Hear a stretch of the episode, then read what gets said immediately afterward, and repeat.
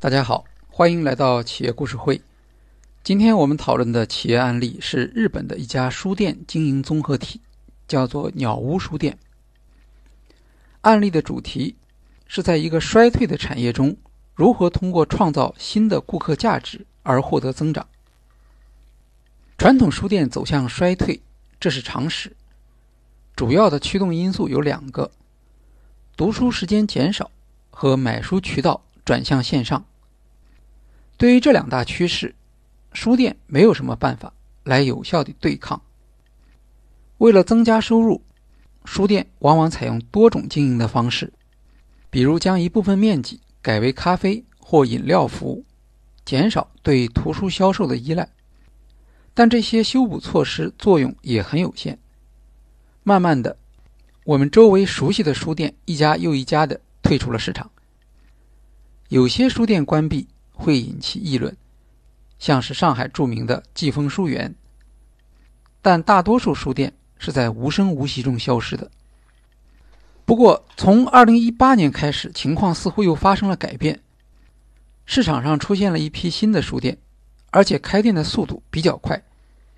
这里面有新书店，像中书阁、方所、延吉佑，也有老书店，像西西弗、中信书店和一些国营书店品牌。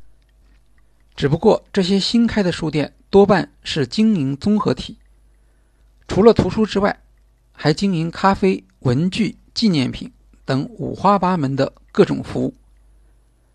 这些新书店的经营方式并不是自己发明的，他们学习的对象主要是两个：一是台湾的诚品书店，另一个就是日本的鸟屋书店。这两家书店在亚洲的书店行业中以独特的经营模式而知名。在他们之前，书店的主要创新是连锁书店，而从他们那里，书店主要学习的是复合经营。今天我们重点介绍日本的鸟屋书店。一九八三年，增田宗昭创立鸟屋书店，主要经营影音租借业务。在日本，提到鸟屋书店，大家首先想到的不是图书，而是 CD 和 DVD 租赁。在电子商务兴起之后，鸟屋书店原本的影音租借业务遇到了瓶颈。增田宗昭开始推动企业转型，除了增加流媒体，也就是网络视频业务之外，鸟屋书店还大胆的向实体书店发展。二零一一年。东京鸟屋代官山店开业，同样是把书、影、音三者一起销售，获得市场好评。而后陆续又在日本各地开了数家书店。二零一五年，鸟屋书店甚至还将书店发展出来的生活方式概念与家电结合，开设了鸟屋家电。二零一九年。鸟屋书店连锁店约有一千四百多家。鸟屋书店的另一个重要特色是鸟屋书店会员 T Point 积分卡。二零零三年开始发行，目前 T Point 会员积分卡的人数已经达到六千七百万人，合作店铺达到八十八万家。在线下书店大量关闭的对比下。鸟屋书店却能够逆势成长，因此，它被视为互联网时代最成功的实体书店。许多商业性的游学将到日本参观鸟屋书店，作为其中的一站。大家都想知道，他掌握了哪些秘诀，能够抵抗电子商务和在线服务的冲击。在中国，鸟屋书店也很有影响。至少有三本有关鸟屋书店的图书出版，包括增田宗昭本人的两本。我们先来看看增田先生自己对鸟屋书店经营的看法。前面提到，在日本，人们谈到鸟屋书店时，首先想到的是 CD 和 DVD 租借，然后才是书店。这是因为在1983年创业时。鸟屋书店的特色经营是音像租借。增田宗昭先生曾经组织过乐队，他发现当时已经有许多销售欧美唱片 CD 的商店，但 CD 价格很高，年轻人买不起。市场调查发现，租借 CD 和录像带的利润非常高。他决定创业，开设一家 CD 租赁店，让顾客能够用三百日元的价格租到三千日元一张的 CD。增田宗昭大胆地选择百货店的五楼作为店面地址。他认为，只要位置方便，产品能够打动顾客，楼层不是问题。第一家店面所在的地产要求租房时必须经营餐饮，于是他只好申请了一家咖啡连锁加盟。这就是第一家鸟屋书店复合经营的来历。用书店而不是音像店作为名称，是因为当时的录像带商店往往经营成人录像，书店这个名称显得更有格调一些。新店开张第一天，生意就非常好，甚至把电梯都烧坏了，但热情的顾客仍然爬五层楼来挑 CD。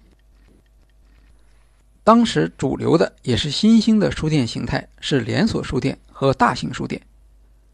图书是相对标准化的产品，连锁店和大型书店实际上主要以图书品种完整作为竞争优势。唱片店则以销售唱片为主，销售唱片利润更高。鸟屋书店采用复合经营的形态，吸引对西方流行文化和生活方式感兴趣的年轻群体，提出了区分于主流书店。和唱片店的价值主张。后来，增田宗昭先生回忆说，一九八三年开业的第一家店就已经决定了未来鸟屋书店的基本经营模式。在这一时期，鸟屋书店经营良好，但并不特别引人注意。大家会觉得，无非是美国录像带租借店百事达或早期的 Netflix 的一个变形，多了图书和咖啡而已。鸟屋书店能够成为一种商业现象，是在日本东京代官山鸟屋书店开业之后。当时的背景是在网络视频的竞争下，线下的音像租借生意已经快要退出市场，鸟屋书店被迫转型。增田宗昭决定以实体书店作为转型的方向，这是一个相当大胆的决策。甚至可以说是倒行逆施，因为书店是公认的处于衰退之中的行业。但增田宗昭给出了一些自己的分析。尽管从2000年开始到2017年，日本书店从两万一千多家锐减至一万两千多家，实体书店的确越来越困难。但鸟屋书店曾在日本做过一个问卷调查。他们问：“在您居住的城市中，最希望有什么设施？”排名第一的是咖啡馆，第二名就是书店，后面才是餐厅、便利店、宠物店、玩具店等等。增田宗昭认为，这说明书店是有市场的，但原有的以图书销售为中心的书店经营方式肯定是不行的。鸟屋书店早期做的是年轻人的生意，随着年轻人慢慢转向线上服务，原有的模式自然无法持续。而如果打价格战，鸟屋又没有什么优势。增田宗昭将目光转向顾客细分，他发现日本国民的家庭财产主要掌握在老年人群体手中，换言之。二十世纪八十年代，鸟屋书店早期的顾客，今天才是最有购买力的群体。鸟屋书店应当抓住这批顾客，这就是代官山鸟屋书店的缘起。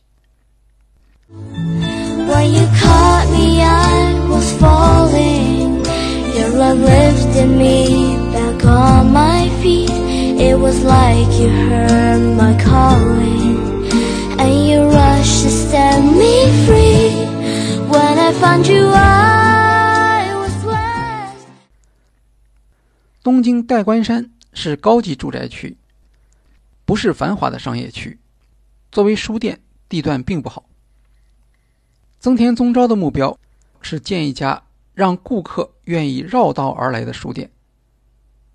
在一开始讨论设计方案时，就决心建一座像美术馆一样的标志性建筑。为此，还专门策划了建筑设计大赛。老年人往往早起。所以，书店的营业时间从早上七点开始，还增加了与老年生活相关的宠物医院、进口儿童玩具店、美容院。店内几乎不设招牌和广告，以营造高收入、品质生活的概念。帅气和有钱是它的主打吸引点。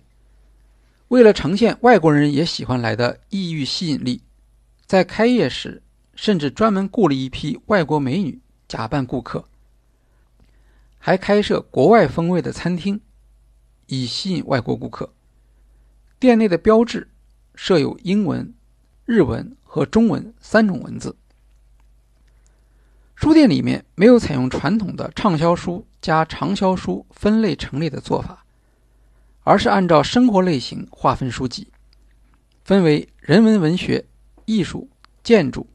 汽车、料理和旅行六大类，所有书籍不分新版旧版、日文外文，全部陈列在一起。各个领域中的书籍经过精挑细选，吸引品味高、专业知识水平高的中老年读者。考虑到老年顾客的需要，将健康作为重要主题，例如提供药食同源的书籍。根据老年人对死亡主题的兴趣，设置了专门的哲学、宗教书籍区。又考虑到他们是高收入群体，所以对旅行、住宅、汽车方面特别重视。鸟屋书店在图书主题区提供关联性商品的陈列，在料理书籍旁边陈列着酱料以及厨具、厨房用品。在园艺书籍旁边放置种子、花盆、电子园艺器具等商品。体育书籍的旁边则销售网球用品和自行车。在旅游书籍区设有旅游咨询柜台，可以订票和咨询旅游服务信息，甚至还有自有品牌的服装在店内销售。代官山鸟屋书店拥有三十名以上的专家级工作人员。例如，文学图书是由一位作家担任专业导购，还有前美食杂志主编、旅行图书作家、音乐制作人等。他们选择商品，提出活动方案，参加国外的展览，并向会员进行介绍。在这些专家的指导下，鸟屋书店的选书呈现出自己的特色，与其他书店重合的图书只有百分之十二，形成了强烈的。差异化体验。这家店的藏书达到十五万册，包括花重金寻找大量的孤本、绝版书、收藏版等等。在鸟屋书店看不到书店里面常见的排行榜，因为他的顾客年龄比较大，并不特别在乎潮流，而更喜欢个性化的消费。除了图书。代官山鸟屋书店还争取到知名艺术家未公开作品的版权，印刷成画册。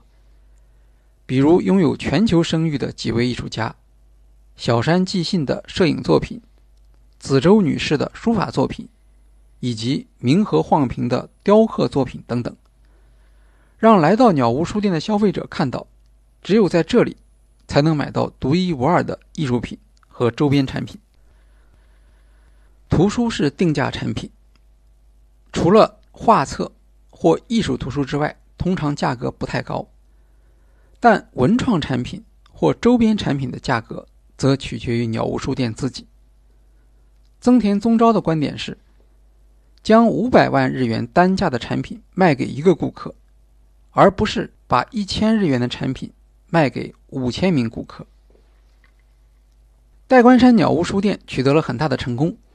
它的经营面积不到一千平方米，日均客流超过一万人，在周末甚至能达到三万人次，月销售额超过人民币六百万元，平效是一般郊区店的三倍。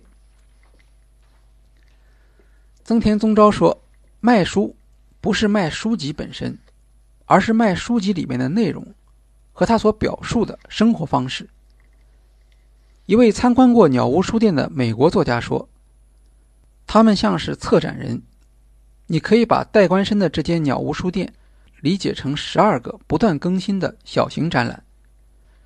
谁都会在这个信息爆炸的时代迷失，我们需要一些文化领航员。文化领航员，这就是鸟屋书店对自己的期许。增田宗昭认为，传统书店的问题是因为它只限于卖书，把书作为自己的价值主张。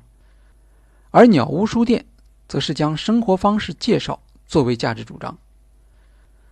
传统书店提供的顾客与图书的关系是以找书和选书为核心，所以强调畅销书、品种全、方便查询、缺书登记、推荐图书、阅读环境和图书活动等等。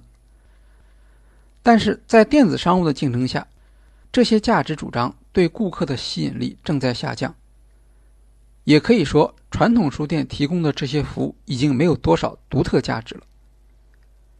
鸟屋书店主张，书店可以帮助顾客建立起另一种人与书之间的关系，比如顾客只是想到书店感受一种有质量的生活方式，享受书店的环境和放松心情。对于这类顾客。畅销书和图书品种齐全，并不是主要的吸引力。书店要做出改变，通过环境设计、独特的品种和服务，对现代生活方式和享受的引导，来体现新的价值主张。鸟屋书店能够引发人们对新生活方式的好奇，愿意绕道进来看看，并且觉得逛书店的体验能够让自己感觉到。有一个更好的自我形象，这些都是鸟屋书店打动顾客的地方。用增田宗昭先生的话来说，鸟屋书店要做 Amazon 做不到的事情。实体书店在价格和品种上无法与网络书店竞争，但网络书店的缺点是标准化，而实体店则可以围绕即时服务和直接体验来展开竞争。当然，鸟屋书店并不是纯粹的实体店，而是线上和线下结合的经营模式。通过线下店来建立差异化的品牌形象，但线下店的成本太高，不可能大规模复制。除了代官山店之外，其他鸟屋书店的店面都没有配导购专家。鸟屋书店的销售主要还是通过线上交易来完成。特别是鸟屋书店会员 T Point 积分卡，拥有六千七百万会员。日本的总人口也不过一亿三千万。使用 T Point 积分卡的消费，在大数据时代给鸟屋书店带来了巨大的经济利益。增田宗昭也说，未来可能只有网络企业运营的实体店铺才能生存下去。在这个意义上。鸟屋书店的成功，并不代表实体书店的复苏，而是基于实体书店与线上销售结合，进化出一种与网络书店竞争的成功战略。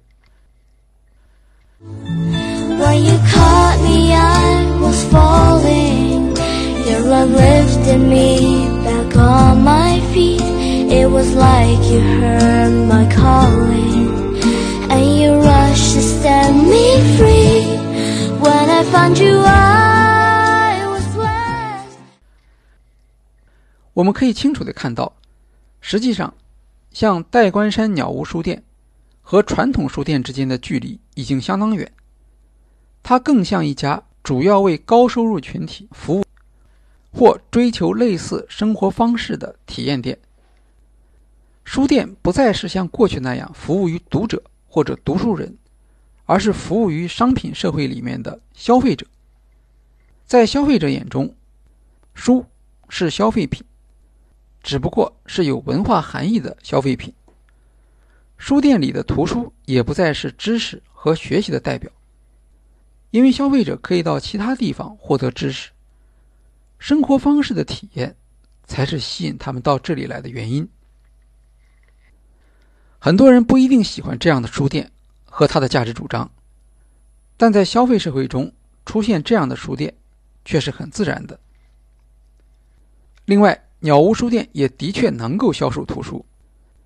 据说，鸟屋书店的图书销售量已经超过了像基伊国屋这样的传统连锁书店。日本有两大图书批发企业，日贩和东贩。增田宗昭是日贩的董事，这也从一个侧面证实了鸟屋书店的图书销售实力。在过去几十年里，图书销售市场的竞争发生了多次改变。先是全国性连锁书店对学术书店和独立书店形成竞争优势，主要体现为畅销书的带动力、全品种服务和大规模采购带来的成本下降。接着是电子商务兴起，充分发挥图书购买中的成本优势，使得连锁书店的那些价值主张。无论是畅销书、全品种，还是进货价格，都失去了竞争力。网络书店也能够提供基本的个性化服务，比如图书推荐。鸟屋书店则代表了第三个阶段，用回归顾客价值的差异化战略与电子商务的低成本相结合，来对抗纯粹的网络书店。鸟屋书店的实体店与传统书店，无论在图书品种还是在复合经营上，都实现了差异极大的体验。针对网络书店的标准化服务，鸟屋书店以设计引导的生活方式体验，通过即时满足和现场接触实现差异化，从而支持自己的价值主张。鸟屋书店开设家电卖场，表面上看。与书店业务相差很远，但实际上两者有很强的相关性。因为在过去，家电卖场的竞争和书店的竞争一样，也是提供标准产品而缺乏特色性的服务。如果能够将生活方式的设计引入家电销售，那么就可以形成与其他家电卖场的差异化。鸟屋书店风险在于。实体店面的成本很高，依赖高收入顾客群体的支持，而竞争对手，包括其他网上书店，是可以模仿和学习它的一些服务的。因此，鸟屋书店还必须有能力做到长期开展增值服务的创新。这也就是为什么增田宗昭总是强调鸟屋是一家设计公司，因为设计的用途。就是带给顾客不同的和增值的感受。我们可以从另一个创意的例子来理解书店设计和价值重建。佐贺县五雄市看到代官山鸟屋书店的成功之后，邀请增田宗昭改造当地的图书馆。这间图书馆只有百分之二十的市民会使用，市长希望能够让图书馆服务于更多的市民。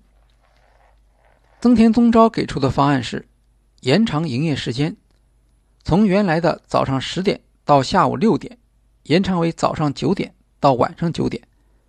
同时，引进星巴克咖啡，丰富读者的体验，增加他们在图书馆逗留的时间。另一项重要变革是重新对藏书进行分类。图书馆所采用的图书分类是一九二八年制定的。严格而科学，但与生活却有些脱节，对读者并不方便。最终的结果是像代官山书店一样，按照生活和使用分为二十二类，所有图书重新贴条形码。增田宗昭还决定取消币价借阅，将五雄市图书馆十八万册图书全部开价借阅。读者一进入图书馆，就会感受到十八万册图书带来的视觉冲击，同时还可以获得完全由自己选书和计时借阅的满足。改造后的五雄图书馆开业十三个月，进馆人数达到一百万人次，这对于只有五万人口的五雄市是一个不小的数字。